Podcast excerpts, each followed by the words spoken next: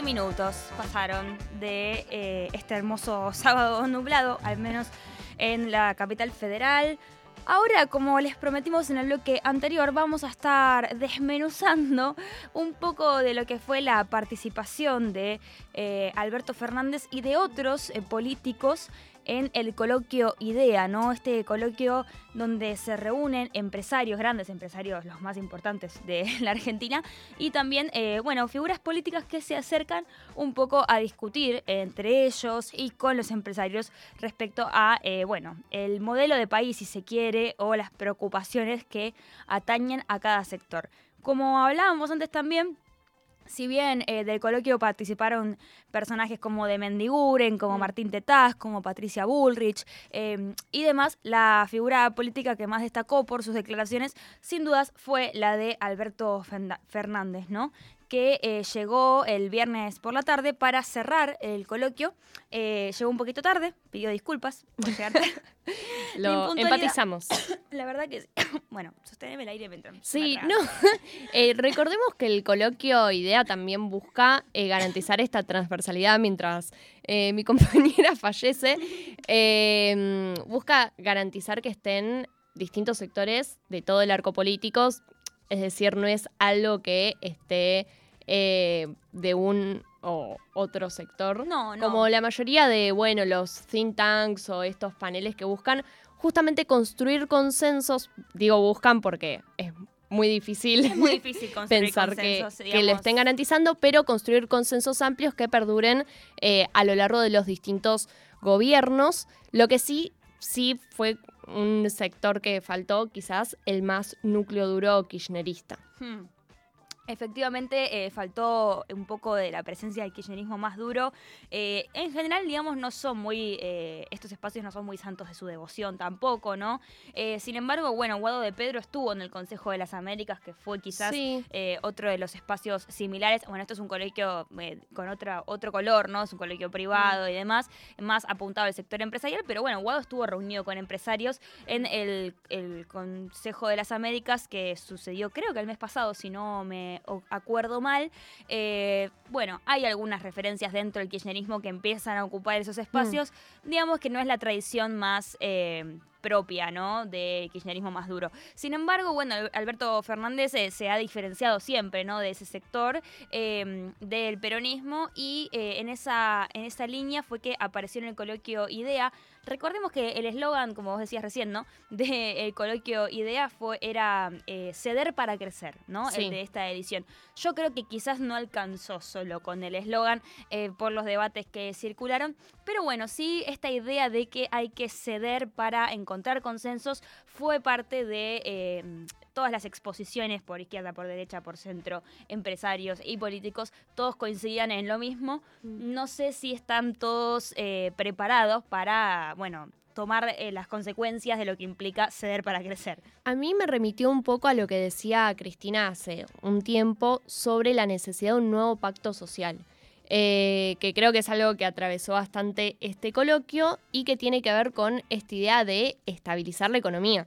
Eh, con una inflación galopante, con los últimos meses del año que eh, son difíciles también en ese sentido, eh, y bueno, buscar un consenso que ahora, bueno, lo vamos a discutir específicamente eh, a raíz de lo que dijo Alberto Fernández, que viene muy en esa línea. Sí, viene muy en esa línea. Eh, bueno, es interesante lo que decís, Merce. Ayer justo salió el número de la inflación de septiembre, recién lo comentábamos en los títulos, mm. fue de 6,2%. Las consultoras privadas estimaban un número más cercano al 7%. Sí. Entonces, eh, la gran pregunta es si esto se trata, digamos, de un resultado positivo para la gestión de Sergio Massa o un resultado más bien negativo. Bueno, es un debate que eh, también Alberto Fernández eh, tuvo su posicionamiento ayer en, su declaración en el coloquio, porque si bien eh, hubo una baja casi de un 1% en relación a lo que fue la inflación del mes de agosto, tuvimos dos categorías que de vuelta rozaron aumentos del 10%, que son los alimentos y las prendas de vestir y el calzado, lo cual denota cierta, bueno, carencia de, por parte del gobierno eh, sobre cómo poder controlar ¿no? Eh, los Mm. precios y los aumentos eh, en, en- en dirección de poder reducir la inflación. Sobre todo para poder cumplir con la meta de la inflación estimada dentro del presupuesto 2023, que es de 4% máximo todos los meses. Bueno, se supone que la baja de ese 4% va a ser gradual, veremos si llega, pero Alberto Fernández en este contexto ayer hizo una declaración en la que, como decíamos, entró en un tono un poco más ofensivo, ¿no? Del que eh, venía eh, optando últimamente. Eligió un adversario concreto, el señor eh, Mauricio Macri, ¿no? Quizás el adversario más cómodo, ¿no? Para lo que es el peronismo, digamos, que es, hay, si hay un consenso dentro del frente de todos es que bardear a Macri está bien, Sí, sí. ¿no? O sea, no, tampoco que fue a no la vas a pifiar. Claro, no, no, no se encontró ahí con, con una cuestión incómoda desde ese punto de vista, pero eh, digamos que yo eh, siento, percibo, o sea, en relación a lo que fue la declaración de Alberto Fernández ayer, que hubo una cosa de plantarse sobre eh, los logros que tuvo durante su gestión, casi como balance, ¿no? A este, eh, estos tres años de gestión. Quizás un poco raro también, él dice que todavía falta mucho por corregir, que le queda un año, pero entendemos que un poco ya da por cerrado. Como ¿no? balance. Porque Sí. en breve cierran las listas el año que viene. Ahora, ahora viene el Mundial. Después ya cierran las listas y ya estamos en las elecciones 2023. Sí, sí, totalmente. Sí, escuchemos el audio porque, porque a mí me pareció algo similar, eh, pero bueno, quería, quería antes ¿Querés que lo, puedan, que lo puedan escuchar. Bueno, dale, está bien. Escuchamos el audio primero que tenemos de Alberto Fernández ayer en el coloquio IDEA. A mí muchas veces me dicen, vos sos un débil, tenés que ser más fuerte, tenés que ser más corajudo. Y yo siempre digo, miren, no quiero ni la prepotencia de los soberbios, ni el coraje de los mercenarios. Yo sigo creyendo en el diálogo. Seré muy débil, ¿eh?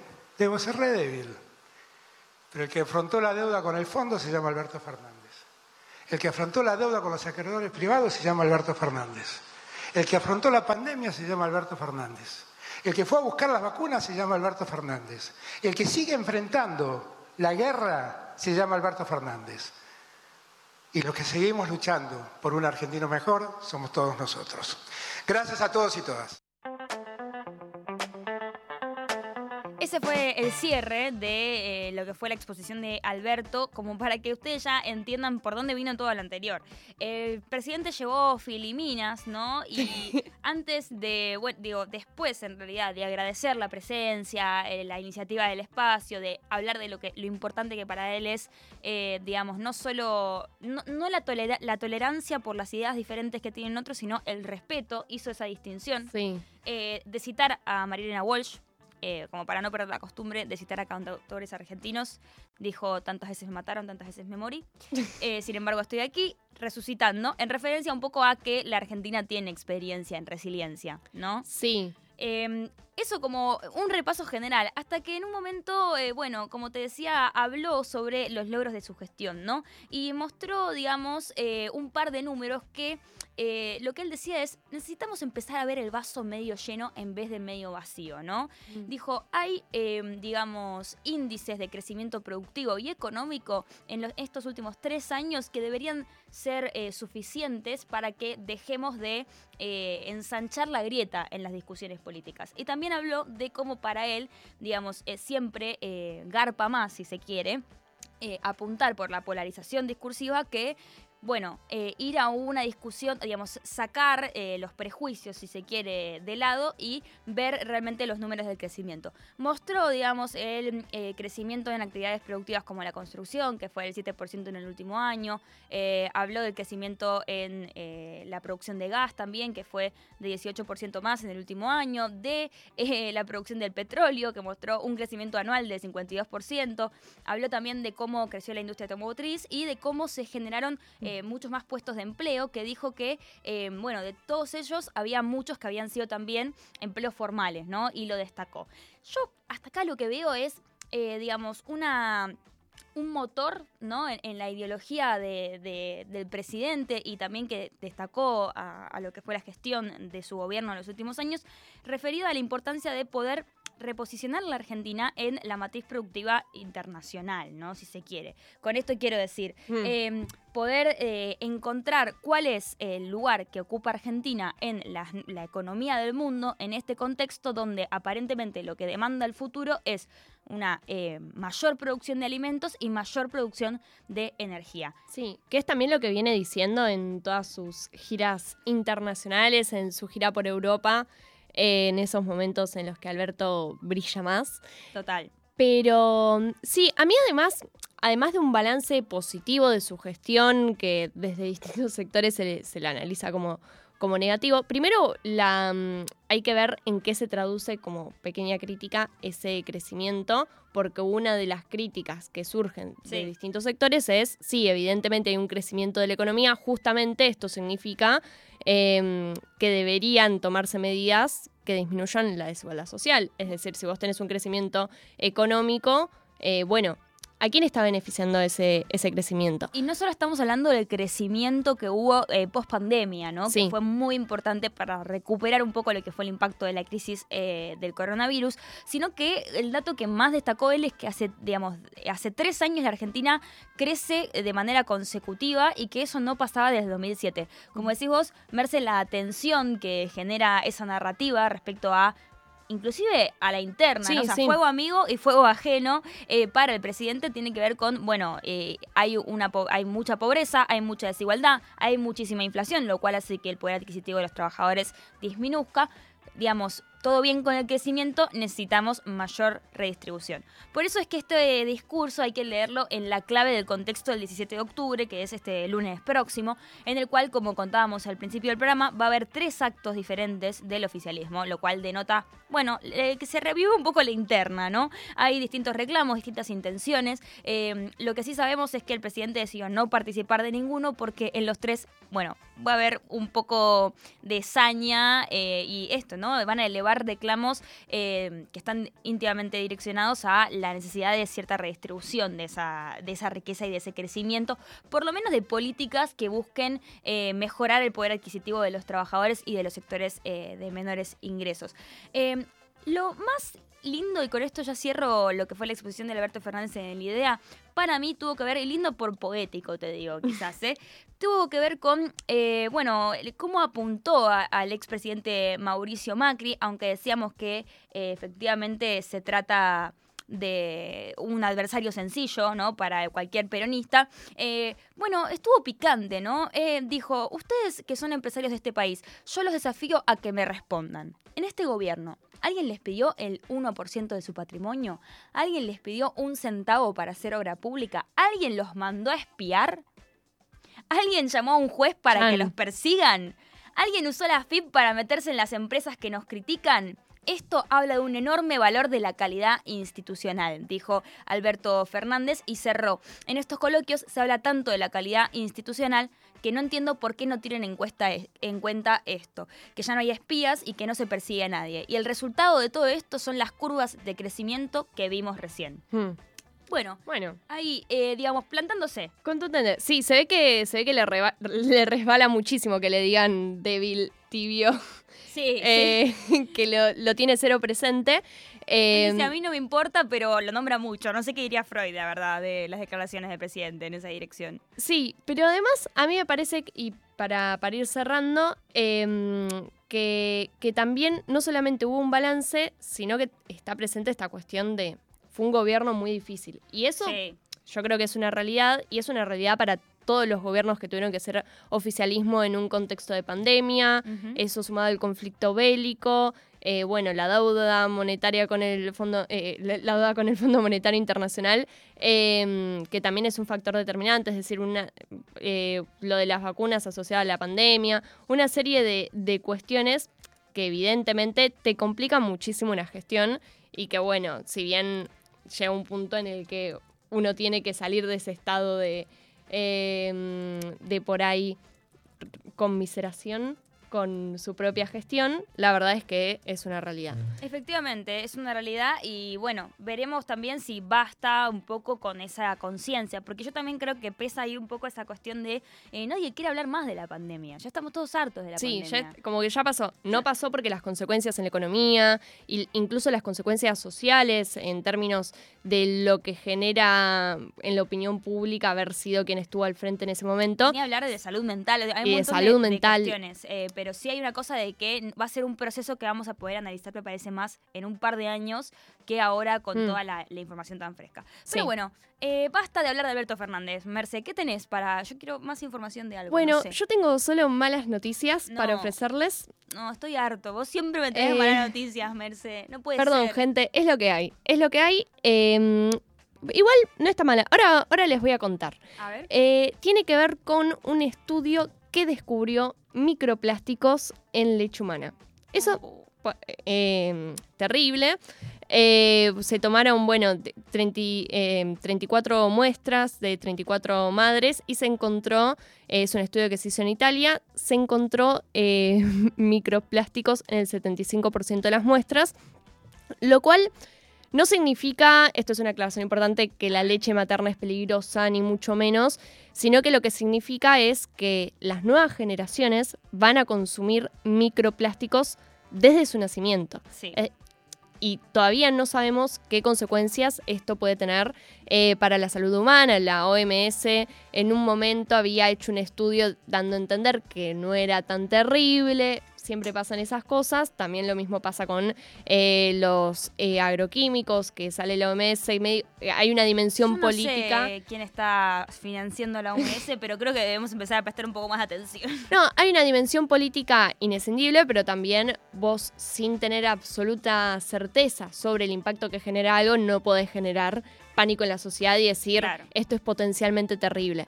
Eh, pero sí puede ser que aún no se sepa y que, Y y que que sea sea, potencialmente potencialmente terrible.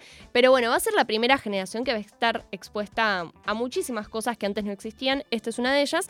Y también lo que significa que esté en la leche materna es que ya está en todos lados. Antes también hubo un estudio en marzo, si mal no me equivoco, eh, que demostró que estaba en la sangre humana. Uh, se encontraron sí, microplásticos en lugares, lo hablamos en este programa, eh, se encontraron microplásticos en lugares eh, donde prácticamente no hay presencia humana y sin embargo estaban en el agua, estaban en el ambiente, es decir, ya son parte de nuestro entorno y están por todas partes. Y son estos plastiquitos microscópicos que no podemos filtrar, que no podemos, bueno, en fin, es muy difícil. Es realmente muy difícil eh, enten- dimensionar que ahora estamos conviviendo con, eh, con una nueva, con un nuevo entorno. en el que Totalmente. los microplásticos forman parte. En el chat de Twitch dicen, basta de malas noticias, Mercedes, serán generaciones reciclables. Bueno, Veremos, ¿no? es una, es una forma, es una forma de verlo. Es una forma de verlo. Y también, signi- es decir, eh, con esta aclaración que decía mm, de que, bueno, no significa que haya que dejar de tomar leche materna o que sea más seguro, no sé, fórmula, los científicos siguen diciendo que eh, es lo mejor. Sí Eh, sabemos que eh, hay gente que, por ejemplo, no usa tuppers o no le gusta la botella de plástico por la contaminación. Negri, eh, es- estamos perdidos ya. igual mejor porque es mejor usar recipientes retornables o reutilizables, pero están en todas partes. ya, ya está.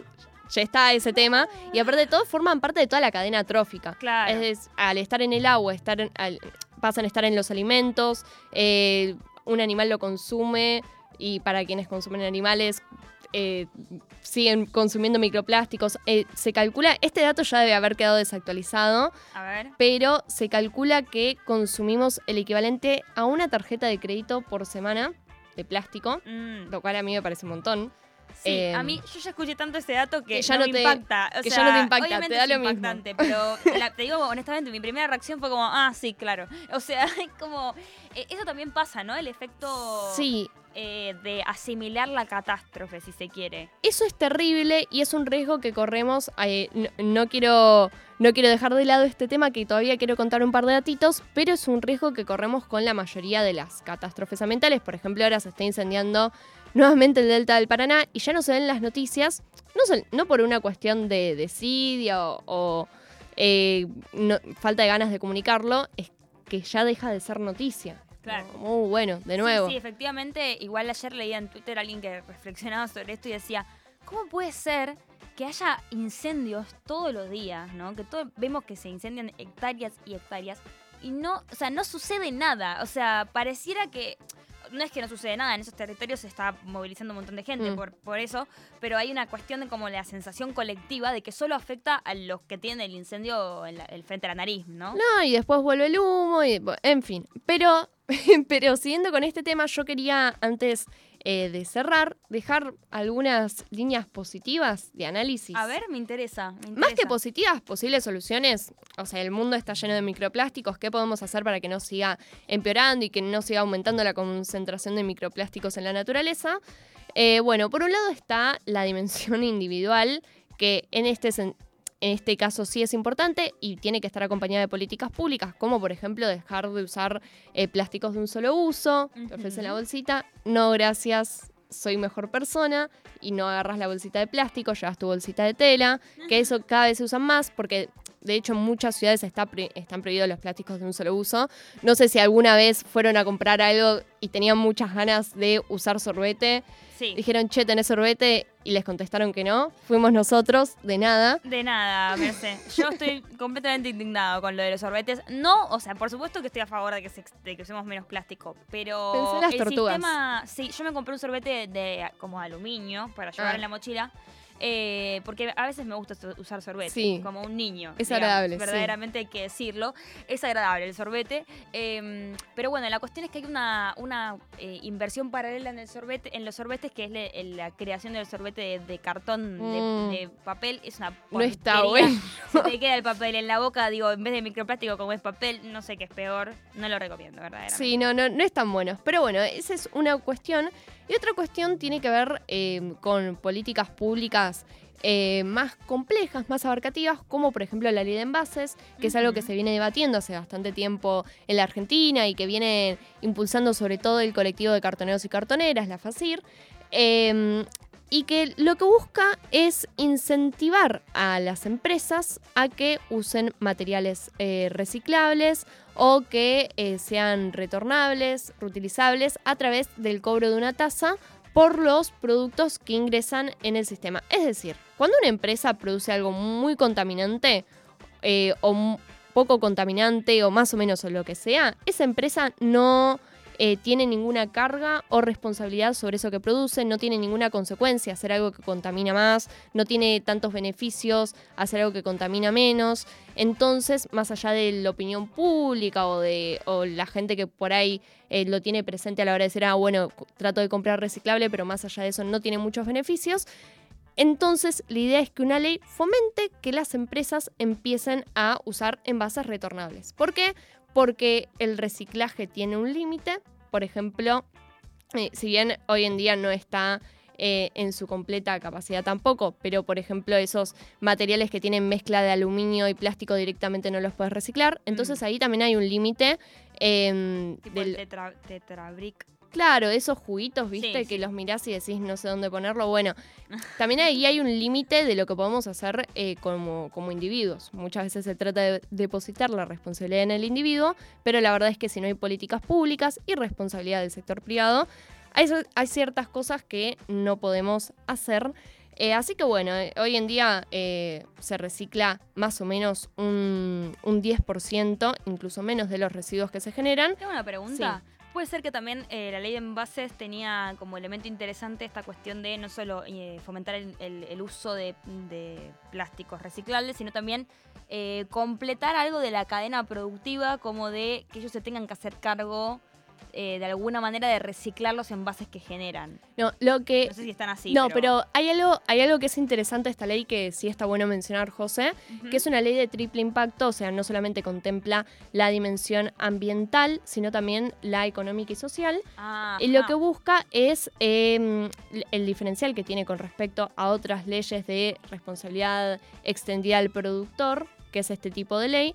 eh, sino que busca eh, integrar a el colectivo de cartoneros y cartoneras, que hoy Claro. toda esta estructura que se encarga del reciclaje que hoy existe en la Argentina, y mejorar también las condiciones de trabajo eh, para quienes desempeñan esta tarea a partir del cobro de esta tasa. Así que es una ley bastante completa que estaremos también cubriendo en este programa, contaremos cómo avanza. Sin duda, eh, también eh, se enfrenta a muchísimos lobbies empresariales. Sí, la verdad que no. Bueno, esperemos que, que tenga mejor expectativa de vida que la ley de humedales que está juntando polvo en un cajón. Ah, Verdaderamente. Eh, pero bueno, hay una realidad que es que siempre la movilización social colabora con estas cosas. Así que si están de acuerdo con que exista la ley de humedales o la ley de envases o este tipo de leyes que eh, básicamente pretenden cuidar un poco eh, el ambiente que nos rodea, bueno, eh, cópense y, y salgan a movilizarse. Sí, y estén atentos al Instagram Al de Instagram. eh, Cartoneros Reciclado y también de Jóvenes por el Clima, si quieren, eh, que estamos eh, contando permanentemente sobre estas cosas. Muchísimas gracias por esta información sobre los microplásticos en la leche materna. Eh, De nada, una gente. Muy, muy linda información para el sábado. Eh, vamos a escuchar un poco de música mientras vemos en la televisión que está acá en el estudio los precios eh, de los regalos del Día de la Madre. ¿Ya le compraste a tu madre un regalo? Eh, uf, eh, me está escuchando, Estoy no puedo hablar- exponiendo me y- estás exponiendo. Bueno, yo ya le compré. Si mi madre me está escuchando, que sepa que ya tengo su regalo. Est- no voy a fallar. Esta vez, al menos. Esta vez, terrible.